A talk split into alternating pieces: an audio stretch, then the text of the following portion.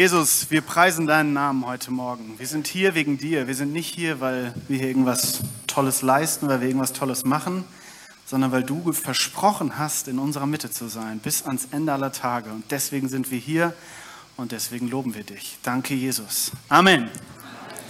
Amen. Schön, dass ihr alle hier seid heute Morgen. Ich freue mich sehr, heute Morgen diese Predigt halten zu dürfen. Ähm, ich ich hatte die, die schwere Aufgabe, ähm, nach dieser schönen Predigtserie über Gemeinschaft und vor unserem nächsten Gottesdienst, dem Erntedank-Gottesdienst, ein Thema zu finden, was irgendwie dazwischen passt.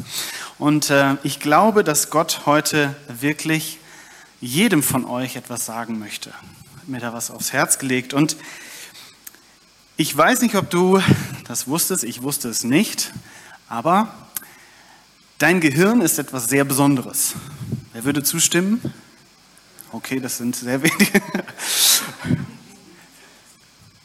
Unser Gehirn funktioniert ja auf eine sehr faszinierende Art und Weise. Und ich habe jetzt in der Vorbereitung auf diese Predigt herausgefunden, dass wir zwei verschiedene Arten von Gedächtnis haben. Also wir haben zwei verschiedene Arten, uns Dinge zu merken, Dinge zu verarbeiten. Auf der einen Seite haben wir das analytische Gedächtnis. Also da geht es um Planung, um Zahlen, um Fakten, um Logik und so weiter. Und dann gibt es das andere Gedächtnis oder eine andere Art und Weise, wie es funktioniert, und das ist das biografische Gedächtnis. Da geht es um die Frage, wie verarbeite ich, was ich erlebe, meine Erfahrungen und wie setze ich das so zueinander, also ne, in Zusammenhang. Und der Unterschied zwischen diesen beiden Arten ist sehr einfach. Das Analytische funktioniert ja in der Regel mit Fakten und das Biografische verarbeitet ganz, ganz stark mit Emotionen, mit Gefühlen. Das ist auch der Grund, warum man sich Dinge innerhalb einer Geschichte in der Regel besser merken kann als jetzt einfach nur lose Fakten und Zahlen. Das liegt wahrscheinlich daran, weil das Analytische, also die, diese Fakten, die beantworten mir ja eigentlich immer nur die Frage nach dem Was. Ja, was ist das? Das ist äh, Metall, okay? Aber das biografische Gedächtnis beantwortet mir die Frage nach dem Warum. Wo komme ich her? Wo gehe ich hin? Was soll das alles? Warum passiert das?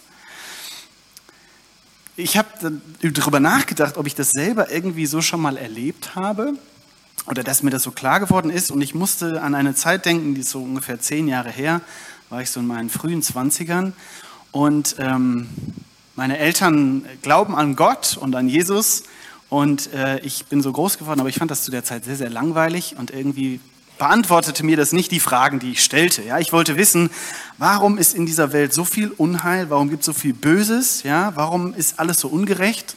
Und wie können wir das ändern? Und wie kann ich das ändern? Und dann habe ich nach Antworten gesucht und habe mich angefangen politisch zu interessieren. Und äh, dass die, die Geschichte, ja, die Geschichte, die ich gefunden habe, die mir plötzlich eine Erklärung geliefert hat dafür, war die Geschichte des Kommunismus.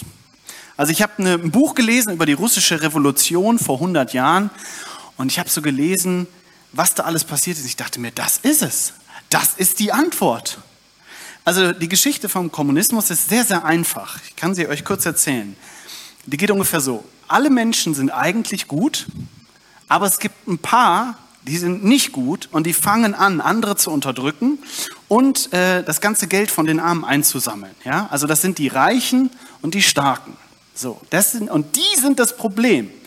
Und äh, der Kommunismus oder die Idee vom Kommunismus ist, komm, wir versammeln einfach alle Armen und alle Schwachen und dann hauen wir diesen Reichen und Starken eine rein und holen die von ihrem Sockel runter und dann verteilen wir das Geld an die Armen. So ein bisschen wie Robin Hood, könnte man sagen. Und dann wird alles gut. So einfach ist die Geschichte. Und ich dachte mir, das ist es. So machen wir das. Wenn jeder das so sehen würde, dann wäre ja alles gut, oder? Und dann habe ich angefangen, mich zu interessieren. Ich habe die entsprechenden Parteien gewählt. Ich habe Bücher gelesen. Ich habe diskutiert. Ich habe mein, könnte man meine Familie fragen, wie ich so zu der Zeit so drauf war. Ich glaube, ich war nicht so einfach zu handeln. Ich habe jedem immer erklärt, boah, du hast keine Ahnung von Politik und das müsste alles. Und naja, lange Rede, kurzer Sinn. Diese Geschichte hat mir Sinn gegeben. Ich habe mein Leben plötzlich einordnen können in den Lauf dieser Welt. Und ich wusste, was ich machen kann. Ich wusste, wie ich eingreifen kann. Bloße Fakten hätten mir das nicht gebracht. Es musste irgendwie so eine Story sein. Es musste eine Geschichte sein, von der ich Teil werden kann. Und ihr müsst euch keine Sorgen machen, ich sehe die Dinge heute ein bisschen anders. Also bin auch reifer geworden, würde ich sagen. Aber so eine Geschichte ist das, was uns antreibt. Das ist das, was uns dazu bringt, uns zu engagieren, uns irgendwo einzubringen. Das bringt uns dazu, für Dinge zu kämpfen, auf Dinge zu verzichten. Das bringt uns dazu, Parteien zu wählen oder Parteien nicht zu wählen. Das bringt Menschen sogar dazu, in den Krieg zu ziehen. Wenn wir jetzt gerade diesen Krieg in Europa anschauen, dann sehen wir nicht einfach nur zwei Armeen, die aufeinandertreffen, sondern dann sehen wir zwei Geschichten, zwei Arten und Weisen, die Welt zu verstehen und die treffen aufeinander. Und auch, ich glaube, dass jeder Mensch das auf eine gewisse Art und Weise tut. Jeder beantwortet sich ja auch die Frage, wer ich selbst bin, mit einer Art von Geschichte. Überleg mal, wer, wie, wie beantwortest du diese Frage, wer du bist, warum du hier bist, was du tun sollst, was richtig und was falsch ist, was ist deine Bestimmung? Dazu reichen dir nicht bloße Fakten. Also wenn ich nur mit Fakten diese Frage beantworte, also die Fakten sind, ich bin ein großer Zellhaufen aus ganz vielen Zellen. Das ist, was ich bin. Aber das reicht mir nicht, um mir irgendwie Sinn und Richtung zu geben. Ich brauche eine Geschichte, von der ich Teil bin. Und es gibt sehr, sehr, sehr viele Geschichten in unserer Kultur. Ganz viele Geschichten, wo es hingehen sollte, was man tun sollte, wohin wir gehen wollen, was man vermeiden sollte und so weiter und so fort. Und ihr habt es schon geahnt, die Bibel erzählt auch eine Geschichte. Die Bibel hat ja 66 Bücher aber es zieht sich sozusagen ein roter Faden durch, eine Geschichte, die Gott schreibt mit dieser Welt. Und über diese Story möchte ich heute mit euch so ein bisschen in der Vogelperspektive rüberfliegen. Und eine Geschichte sollte man ja in der Regel eigentlich am Anfang beginnen, oder? Also man sollte nicht mittendrin irgendwo einsteigen. Das heißt, wir fangen mal ganz am Anfang an. Der allererste Satz, Seite 1 von der Bibel, da steht Folgendes. Am Anfang schuf Gott Himmel und Erde, und die Erde war wüst und leer. Und Finsternis lag auf der Tiefe, und der Geist Gottes schwebte über dem Wasser. Hört sich sehr kryptisch und sagenhaft an. Und in diesem Kapitel geht es darum, da ist Gott am Anfang da und er schafft die Welt aus dem Nichts. Und dann lesen wir von wüst und leer, sehr, sehr interessant. Und Gott schafft die Welt und Stück für Stück entsteht mehr und mehr. Und zwischendrin sagt er immer eine Sache. Er sagt, und Gott sah, dass es gut war. Er sagte, das ist gut, was ich da mache. Und was mir aufgefallen ist, was ich interessant finde, hier stecken zwei Wörter, die stehen sich so gegenüber. Einmal dieses wüst und leer, das ist das, was am Anfang da ist. Und dann kommt Gott irgendwie zu einem Punkt, dass er sagt, es ist gut. Und dieses wüst und leer im Hebräischen ist ein Wort, das ihr alle kennt. Ihr habt es schon mal gehört. Ihr alle könnt also Hebräisch. Im Hebräischen steht hier das Wort Tohu Wabohu. Wer kennt das Wort von euch? Sehr, sehr viele. Meine Mama hat früher mal gesagt, in deinem Zimmer ist ja Tohu Wabohu. Woran lag das? Das lag daran, Tohu Wabohu ist ein Wortspiel und es sagt so viel aus wie hier herrscht Chaos. Hier herrscht Unordnung. Hier ist wüst, hier ist leer, hier, ist, hier sind die Dinge nicht so, wie sie sein sollten. Und dann haben wir dieses Wort gut, im Griechischen, äh, im Griechischen, im Hebräischen steht hier das Wort Tov. Und Gott bringt irgendwie das Tohu Wabohu zu einem Tov. Und wenn man sich die Wörter so ein bisschen anschaut, finde ich sehr interessant. Ne? Ich habe gerade schon erzählt, Chaos, Leere, Wüste. Und es ist eine sehr, sehr große, eine große Wortfamilie. Und das, was es ausmacht, ist, hier entsteht Ordnung, hier sind die Dinge geordnet, hier entsteht Schönheit und hier entsteht etwas, das nicht nur mir was bringt, sondern sogar anderen. Und das stimmt, wenn du in die Schöpfungsgeschichte reinschaust. Am Anfang ist da einfach nur ein wüster Planet und Gott schafft aus diesem Wüstenplaneten plötzlich Mikroorganismen, Seen, Bäche, Bäume, Pflanzen. Es entstehen kleine Mikroorganismen, Tiere, die sich, die sich einander helfen. Es entstehen Bäume mit Samen, Früchte. Und das kann man teilen. Wenn man so will, das, was wir hier sehen, ganz am Anfang, ist, wir sehen, was Arbeit ist. Da redet Gott sogar von. Er schaffte etwas und am Ende heißt es, und er ruhte sich aus von dem Werk, das er getan hatte. Das erste Kapitel der Bibel ist ein Kapitel darüber, dass Gott ein Arbeiter ist. Und Arbeit ist das, was wir hier sehen. Tohu Wabohu wird zum Toff. Das ist Arbeit. Und dann erarbeitet Gott auf diese Art und Weise etwas Besonderes. Man könnte sagen, die Krone der Schöpfung, so wird es manchmal genannt. In Vers 27 von Genesis heißt es, und Gott schuf den Menschen zu seinem Bilde, zum Bilde Gottes schuf er ihn und schuf sie als Mann und Frau. Gott schafft jetzt etwas innerhalb dieser Schöpfung, das ihm ähnlich ist. Das ist nicht einfach ein weiteres Tier, sondern es ist wie ein Abbild von ihm selbst, etwas Besonderes. Und äh, ich kenne jemanden, der das noch besser erklären kann als ich und deswegen gucken wir uns jetzt ein kleines Video an. Wenn du zur Zeit der Bibel hättest, wärst du ziemlich sicher unter der Herrschaft eines Königs aufgewachsen. Viele dieser Könige haben sogar als Ebenbild Gottes bezeichnet. Das sollte ihnen die Autorität geben, um allen zu sagen, was sie tun oder herstellen sollen. Ja, sie haben definiert, was gut und böse ist. Diese Könige errichteten häufig Standbilder von sich. Das hebräische Wort dafür ist Zellen und bedeutet Ebenbild oder Abbild. Die Israeliten sahen ihre Könige allerdings nicht als Götter. Und sie sollten noch nicht einmal ein Abbild von ihrem Gott machen. Genau. Und das war für die damalige Zeit und Kultur wirklich einzigartig. Israel glaubte nämlich zutiefst, dass man Gott, den Schöpfer, nicht einfach auf irgendetwas in der Schöpfung reduzieren kann. Aber es gibt noch einen anderen Grund. Die Menschen sollen sich kein Abbild von Gott machen, weil Gott selbst schon Ebenbilder von sich gemacht hat. Wann hat er das gemacht? Gehen wir mal auf die erste Seite der Bibel. Die erste Person, die wir hier treffen, ist Gott. Er ist derjenige, der die Autorität über alles geschaffen hat. Er spricht und die Schöpfung gehorcht. Er definiert, was gut und was böse ist. Mit anderen Worten, er allein ist König. Aber dann schafft Gott als Höhepunkt seiner Schöpfung überraschenderweise die Menschen und nennt sie sein Ebenbild.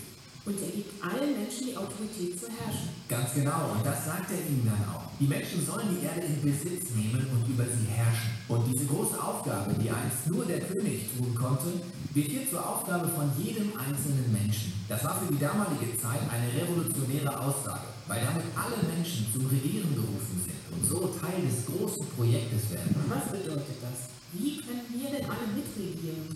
Das Bild in Genesis ist Gärtner. Gärtner? Ja, Gärtner.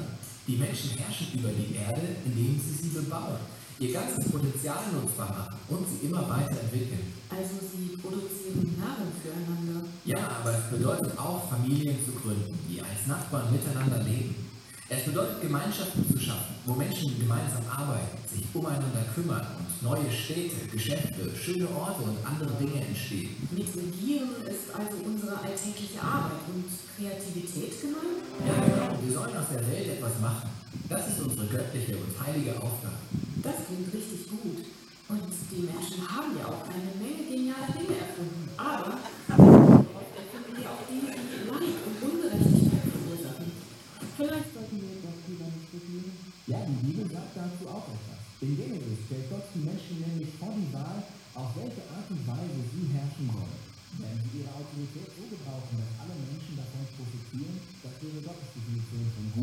Oder wenden sie sich von Gott ab, definieren Gut und Böse für sich selbst und nutzen ihre Autorität zu ihrem eigenen Vorteil. In der Geschichte entscheiden sie sich ihrer eigenen Definition von Gut und Böse zu folgen. So beschreibt die Bibel den Zustand von uns Menschen. Manchmal erschaffen wir erstaunlich gute Dinge. Aber genauso oft handeln wir auch eigensinnig und schaffen Böses in der Welt. Trotz aller guten Vorsätze. Wir sind bestenfalls mittelmäßige Herrscher, die viel durcheinander anrichten. Aber das ist nicht das Ende der Geschichte. Die Bibel sagt, dass all diese Probleme gelöst wurden, als sich Gott selbst in Jesus an uns Menschen gebunden hat. Er hat uns gezeigt, wie es aussieht, wenn man als Mensch wirklich herrscht. Und wie sieht das dann aus? Jesus herrscht, indem er anderen dient und ihr Bestes sucht, indem er sich unter andere stellt und nicht nur seine Freunde, sondern auch seine Feinde liebt. Das ist keine typische Art zu regieren. Nicht nur das, Jesus stellte sich auch allen schrecklichen Konsequenzen, die wir Menschen durch unsere klägliche Art zu herrschen verursacht haben. Er trägt die Konsequenzen, er lässt sich deshalb töten. Wenn die Autoren des Neuen Testaments über die Auferstehung von Jesus schreiben, sehen sie, wie eine ganz neue Zukunft für die Menschheit anbricht. Jesus ist der neue Weg, um wirklich Mensch zu sein. Ja, deshalb nennen sie Jesus auch Ebenbild Gottes und den neuen Menschen. Und sie glaubten auch, dass das göttliche Leben und die göttliche Kraft von Jesus uns heilt und verändert und zu unserem Leben und zu unserer Kraft werden kann. Das klingt richtig gut, aber wie sieht das konkret aus? Der Apostel Paulus erklärt es so. Menschen werden mit der Gegenwart und dem Geist von Jesus selbst erfüllt und sind deshalb voller Liebe, Freude, Frieden, Geduld, Freundlichkeit, Güte, Treue, Sanftmut und Selbstbeherrschung. Das ist die neue Art von Mensch, die Gott in uns schaffen will. Wir werden zu Menschen, in denen Gottes Ebenbild wiederhergestellt wird und die den menschlichen Auftrag wieder vorwärts bringen. Und so endet die Geschichte der Bibel dann auch. Mit einer erneuerten Welt, in der Gott auf dem Thron sitzt und all seine Diener um ihn herum versammelt sind. Und sie sind diejenigen, die über die neue Welt regieren und neue Gebiete entdecken. Alles mit Jesus, ihrem Heiler und ihrem Gott. So, das war die Bibel in fünf Minuten. Aber ich, ich weiß, es war sehr, sehr viel. Aber ist es nicht eine geniale Geschichte? Ist das nicht eine geniale Story? Eine ehrliche Story? Ich meine, die fängt ja richtig gut an, die Geschichte. Und dann geht richtig viel schief. Aber dann wird wieder alles gut. Ich finde es für mich unglaublich mutmachend, zu wissen, dass ich eine Bestimmung habe, dass ich nicht einfach nur ein Zellhaufen bin, weil irgendwann vor vier Milliarden Jahren mal ein paar Planeten ineinander gerauscht sind. Ich bin da, weil jemand das wollte.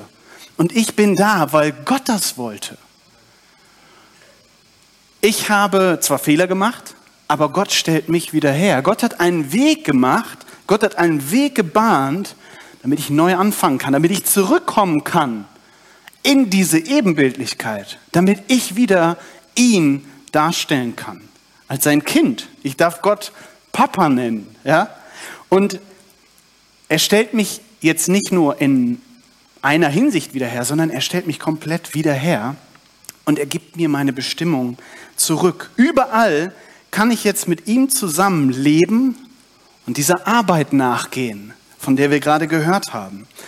Und dabei ist nichts egal und darauf möchte ich später noch so ein bisschen eingehen. Ich komme noch mal zurück, ja? Also das war die Geschichte und jetzt kommen wir noch mal zu diesem Thema Arbeit.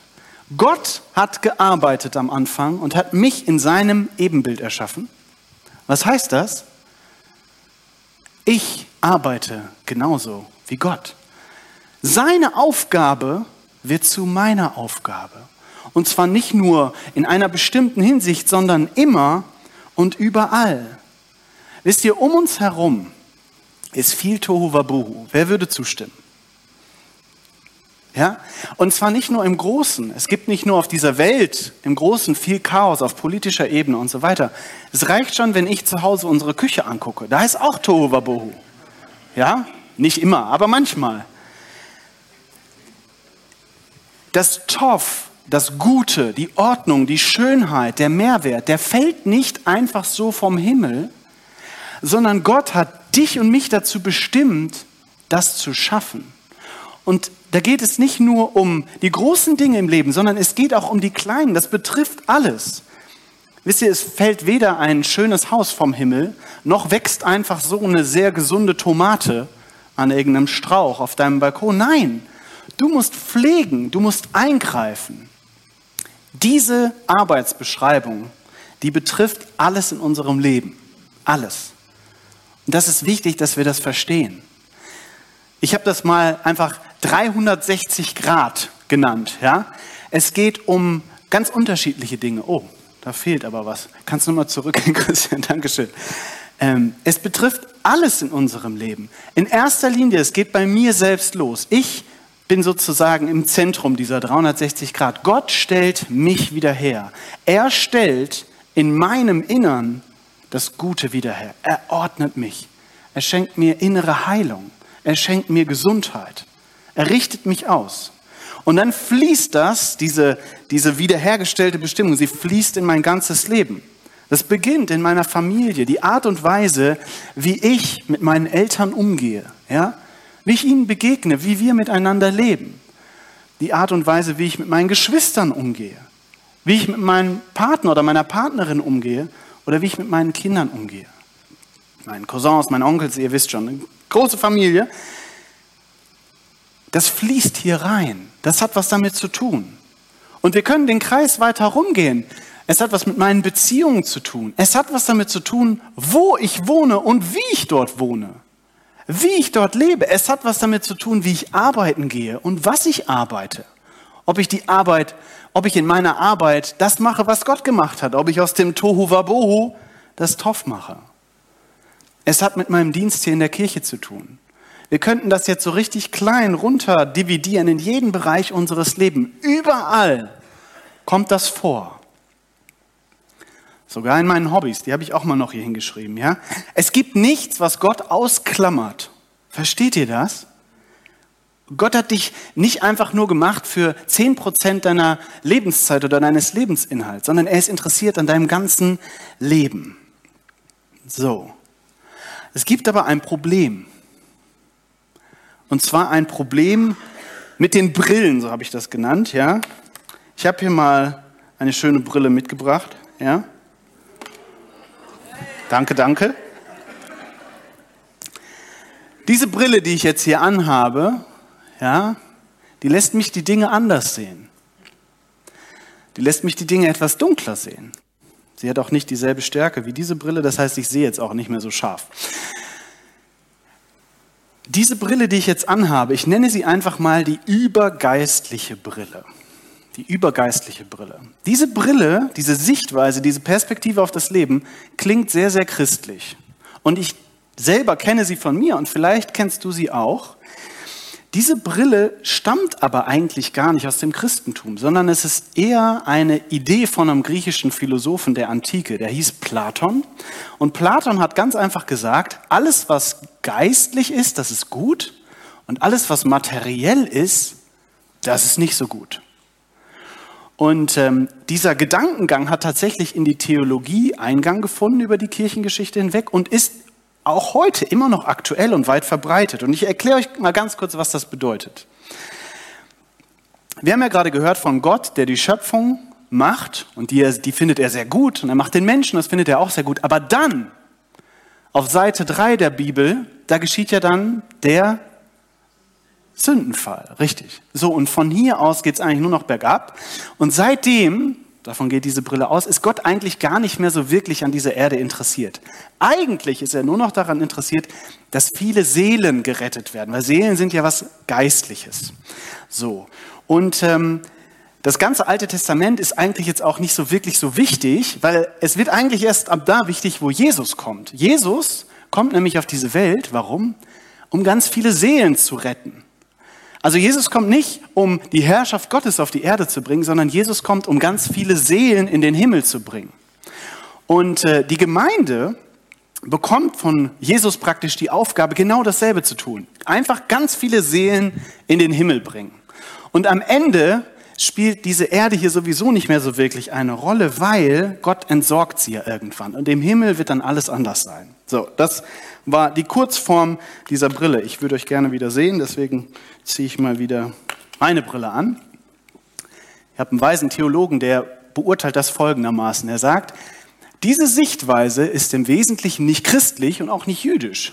Diese große Unterteilung hat nichts mit Jesus und dem Neuen Testament, dafür aber viel mit den, hier ist er wieder, der Platon, platonischen Ideen der Aufklärung zu tun. Und dennoch ist genau diese Sicht das, was die meisten westlichen Christen tatsächlich glauben. Es ist interessant, wenn du heute Menschen auf der Straße fragst, sie würden dir genau das erzählen, was ich euch gerade erzählt habe. Aber ich habe so den Eindruck, dass das sehr seltsame praktische Konsequenzen hat.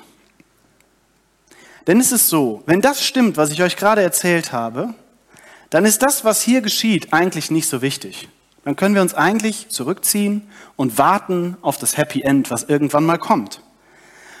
Und das bedeutet auch, dass die, die, die eigentlich die einzige sinnvolle Arbeit, die man auf dieser Erde hier tun kann, ist, Pastor zu werden.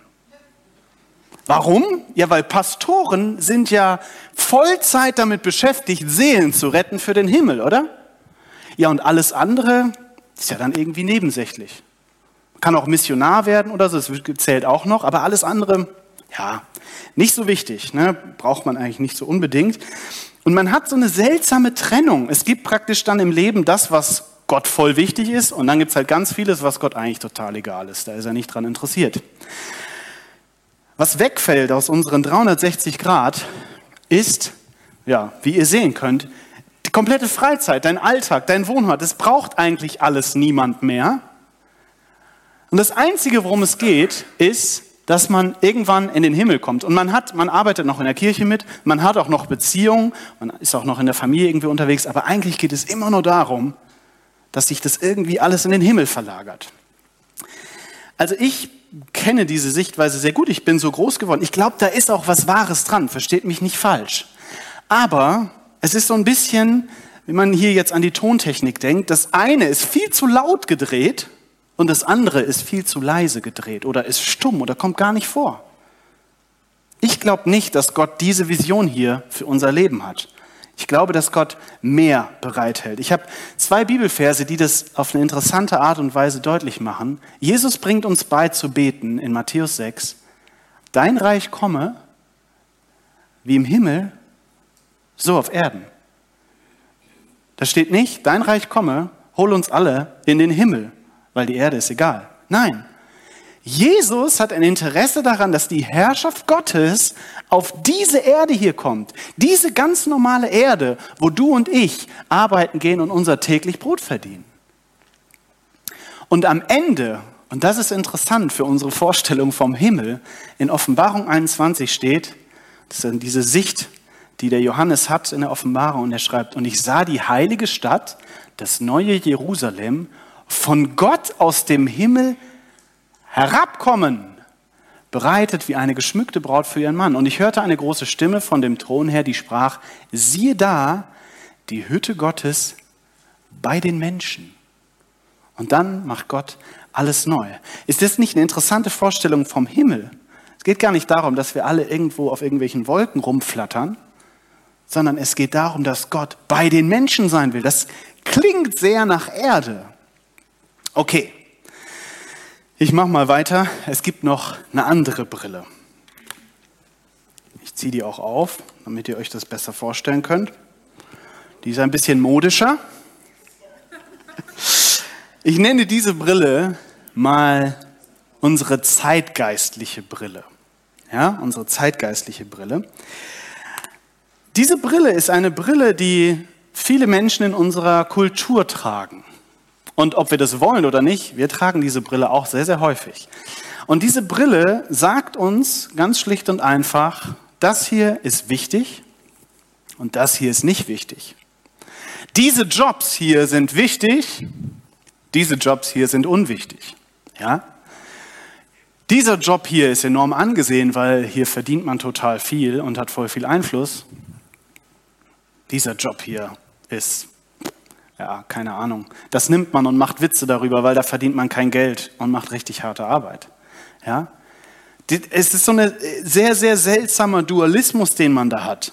Ähm, qualifizierte Facharbeit ist natürlich was viel, viel Wichtigeres und Besseres als jemand, der vielleicht nur eine Ausbildung gemacht hat oder sonst irgendwas. Ähm, Arbeit, wo man viel Geld verdient, ist wichtiger als Arbeit in der Familie. Papa sein, Mama sein, ja, das ist nicht so wichtig. Da muss man schon nebenbei noch arbeiten. Ja, dann, dann, dann ist das angesehen. Es gibt Dinge, die dort belächelt werden und es gibt Dinge, die hoch angesehen werden. Und das Interessante ist, wir lassen diese Sichtweise viel darüber sagen, wie viel wir wert sind oder wer wir sind. Aber, und dann kommen wir am Ende noch an den Punkt, dass wir selber für uns dahin kommen, dass wir sagen, ich bin nicht wichtig. Tim Mackey, so ein Theologe, den ich sehr, sehr gerne mag, er schreibt mal über Arbeit im Grundsätzlichen Folgendes. Arbeit, das ist etwas, das Gott am Anfang selbst tut, das haben wir vorher gehört, und das er dann denen übergibt, die nach seinem Bild gemacht sind, den Menschen. Und Arbeit ist demnach immer die würdevolle und wunderbare Berufung. Das, was Potenzial hat, aber eben wüst und leer und unordentlich ist, zu nehmen und damit Ordnung und Schönheit und Ertrag zu schaffen. So, dass auch andere davon profitieren können. Das bedeutet, diese Brille hier kann man beruhigt zur Seite legen, weil wir wissen dürfen, dass unser Schaffen, unser Wirken, unser Tun, unsere Arbeit immer eine göttliche Bestimmung ist. Immer. Ich erinnere euch nochmal dran. Das ist Arbeit. Und das ist die Arbeit, zu der wir bestimmt sind. Und da spielt es keine Rolle, wo du die machst und wie viel Geld du dafür bekommst. Gott ist wichtig, dass du so arbeitest, dass du so wirkst, ja? Und wenn du sie, wenn du diese, wenn du das anerkennst, dass das Arbeit ist, das kann dein ganzes Leben verändern, das kann deinen Alltag verändern. Du kannst plötzlich abspülen und du weißt, ich lebe gerade meine Bestimmung. Du kannst putzen, du kannst etwas aufbauen, du kannst dein Kind trösten, du kannst ein Haus bauen, du kannst einen Keller aufräumen, völlig egal. Du lebst deine Bestimmung in diesem Moment. Es hat für Gott einen Wert. Das klingt irgendwie so banal, ich weiß, aber Gott ist das so wichtig, dass wir kapieren, hey, du bist wichtig. Und das, was du tust, ist wichtig. Das ist mir nicht egal. Völlig egal, was die Leute um dich herum sagen. Mir ist es wichtig und für mich spielt es eine Rolle. Deswegen, meine Arbeit ist wertvoll, wenn sie so passiert. Das ist das, was Gott zu dir sagt. Das ist Teil der Geschichte Gottes. Ich habe ein Zitat gefunden, was mich sehr herausfordert. Das würde ich sehr gerne mit euch teilen. Von einem Mönch aus dem 17. Jahrhundert, vom Bruder Lorenz. Achtet mal darauf, wo er seine Bestimmung lebt, okay? Bruder Lorenz, ich wende das kleine Omelett in meiner Pfanne um der Liebe Gottes willen. Wenn es fertig ist und ich nichts zu tun habe, dann strecke ich mich auf dem Boden aus und bete meinen Gott an, der mir Gnade gegeben hat, dieses Omelett zuzubereiten. Danach stehe ich fröhlicher auf als ein König. Und wenn ich nichts anderes zu tun habe, genügt es mir, einen Strohhalm um der Liebe Gottes willen aufzuheben. Die Leute halten immer Ausschau danach, wie sie Gott allein lieben können. Sie hoffen, dass durch, wer weiß, wie viele religiöse Übungen zu erlangen. Ist es nicht eine kürzere und direktere Art, alles um der Liebe Gottes willen zu tun? alle Aufgaben in unserem Leben zu gebrauchen, um ihm diese Liebe zu zeigen und seine Gegenwart durch die Gemeinschaft unseres Herzens mit dem Seinen aufrecht zu erhalten. Ein herrliches Zitat. Kannst du dran denken, wenn du das nächste Mal ähm, Spiegeleier machst. Also, die Geschichte Gottes mit uns. Zwei Dinge sollen wir uns heute merken. Erstens, was Gott in dieser Welt tut, was er getan hat, was er heute tut, was er immer tun wird, ist, er arbeitet. Und er macht aus dem Tohu Wabohu das Topf. Das hat sich nie verändert. Und der zweite Punkt, den du dir heute merken sollst, ist, du bist sein Ebenbild. Und du hast dieselbe Bestimmung aber nicht erst irgendwann und irgendwo, ja, wenn der Abschluss gemacht ist, wenn man so und so viel Geld verdient, wenn dies und das und so und so, wenn die Kinder aus dem Haus sind. Nein, hier und jetzt und heute. Du sollst aus dem Chaos gute Ordnung machen. Du sollst aus dem, was was hässlich und unbedeutend ist, etwas Schönes machen. Und du sollst aus dem, was vielleicht klein ist, etwas machen, was groß ist und Mehrwert für viele andere Menschen hat. Und ob das jetzt in deinem Job als Mama ist, in deinem Job als Versicherungsverkäuferin, in deinem Job als Automechaniker, spielt keine Rolle. Diese Woche hatten wir ja Ed Trout zu Besuch. Ich weiß nicht, Viele von euch waren wahrscheinlich da. Falls ihr nicht da wart, nächstes Mal herzliche Einladung. Ed Trout ist ein Mensch, der prophetisch sehr begabt ist. Das bedeutet, er hat irgendwie einen guten Draht zu Gott und Gott teilt ihm viele Dinge für andere Menschen mit. Und ich war so beeindruckt. Wir saßen ja hier und er hat viele Menschen dann so direkt rausgepickt und angesprochen. Und habt ihr mal darauf geachtet, wie sehr, wie, was für Details Gott kennt und wie viel Zuspruch Gott hat für die Jobs, die diese Menschen taten, für die Ausbildung, die sie gerade machen, für die Situation, in der sie sind. Versteht ihr, da ging es nicht nur um Aufgaben in der Kirche oder wie vielen Menschen man jetzt gerade von Jesus erzählt hat. Nein. Da geht es um so viel mehr. Gott ist interessiert an deinem Alltag, an deinen stinknormalen Tätigkeiten. Ich wiederhole mich, ich weiß, aber das ist wichtig, dass wir das verstehen. Gott ist interessiert. Und jetzt kommt es auf die Frage an, ihr Lieben, ob ihr diese Geschichte glaubt. Ich bin eingestiegen mit dieser Story. Ja, jeder lebt irgendwie so in einer Geschichte. Und wir sind eingeladen, in dieser Geschichte Gottes zu leben. Die Frage ist, glauben wir diese Geschichte? Glauben wir, dass das unsere Bestimmung ist? Ich will mit einer kleinen Geschichte zum Ende kommen, die auch am Anfang der Bibel steht. Und das ist die Geschichte von Mose. Mose ist jemand, der, der wird in Ägypten groß, aber er ist ein Israelit. Und das Volk Israel ist in Ägypten und ist versklavt. Die Ägypter waren sehr, sehr mächtig und die Israeliten, ja, wurden da zu allen möglichen Dingen gezwungen. So, Mose hat eine turbulente Kindheit und flieht irgendwann, weil er Mist gebaut hat, ins Nachbarland nach Midian. Und in Midian trifft er dann eine Frau, die er heiratet äh, und mit der Familie baut er dann so ein Business auf und er wird Hirte. Und er ist 40 Jahre lang Hirte. Ich bin keine 40 Jahre alt. Es ist also eine sehr lange Zeit. 40 Jahre ist er Hirte, macht nichts anderes als Tiere zu hüten. Und plötzlich, irgendwann eines Nachts, brennt ein Busch neben ihm, aber der Busch verbrennt nicht.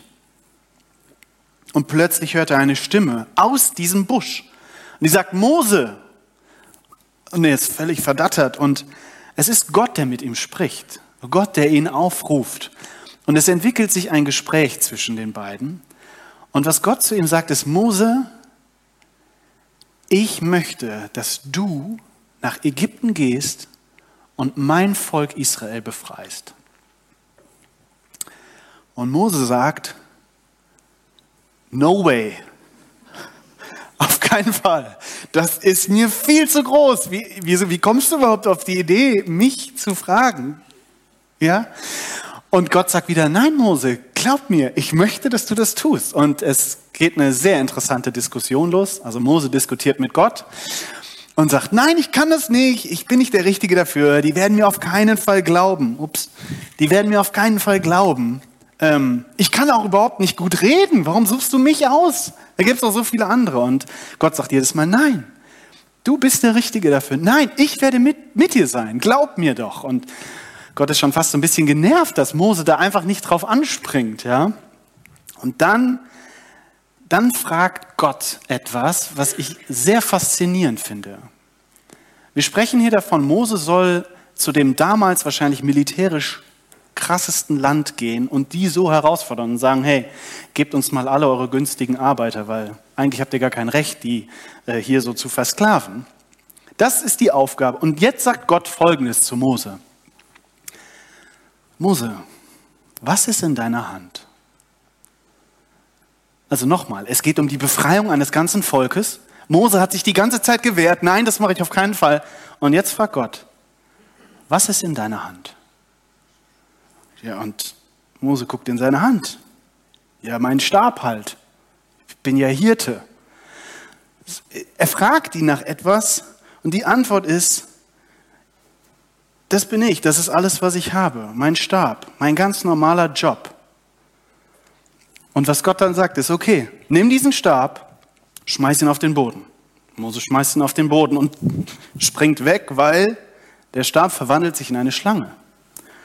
Sehr interessant, da steht wirklich, Mose erschreckt sich total. Okay, dann sagt Gott, fass sie bei dem Schwanz und dann wird sie wieder zum Stab. Und er macht das und sie wird wieder zum Stab. Und das ist wie ein Wendepunkt in dieser Diskussion. Es gibt dann noch so ein paar andere Dinge, die Gott tut. Aber ich finde das so interessant. Gott fokussiert sich auf das, was in Moses Hand ist und zeigt ihm das. Ey, ich kann das gebrauchen. das Normale, das Durchschnittliche, was du hast, das, wovon du denkst, das hat eigentlich keine Bedeutung, das kann ich gebrauchen. Und Mose zieht los.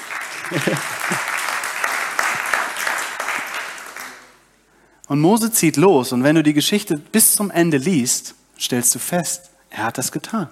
Er hat das Volk befreit. Ich lade das Lobpreisteam schon mal ein, so langsam zu mir nach oben zu kommen. Und die Frage, die Gott dir und mir heute stellt, ist eigentlich genau dieselbe wie die, die er Mose damals gestellt hat. Die Frage ist, was hast du in deiner Hand? Was hast du in deiner Hand? Wenn Gott dich heute fragen würde, und das tut er, und nochmal, es geht nicht um irgendwann, wenn ich den Abschluss habe, in drei Jahren, wenn wir umgezogen sind, wenn dies und das und jenes. Nein, was hast du jetzt in deiner Hand? Welche Arbeit, welche Arbeitskollegen, welche Aufgaben, welche Verantwortung, welche Familie, welche Kinder, welche Eltern? Was hast du in deiner Hand? Welche Talente, welche Fähigkeiten? Wisst ihr, ich bin überzeugt davon und ich glaube, das ist das, was Gott heute tun möchte. Gott ist so erschüttert darüber, wie wir uns selber unter den Scheffel stellen. Gott findet es so schade, dass wir immer nur denken, dass Gott in einem kleinen Bereich unseres Lebens wirken kann und in dem ganz großen alltäglichen Bereich nicht. Gott möchte in deinem kompletten Leben wirken. Er möchte dich gebrauchen. Dafür bist du gemacht worden.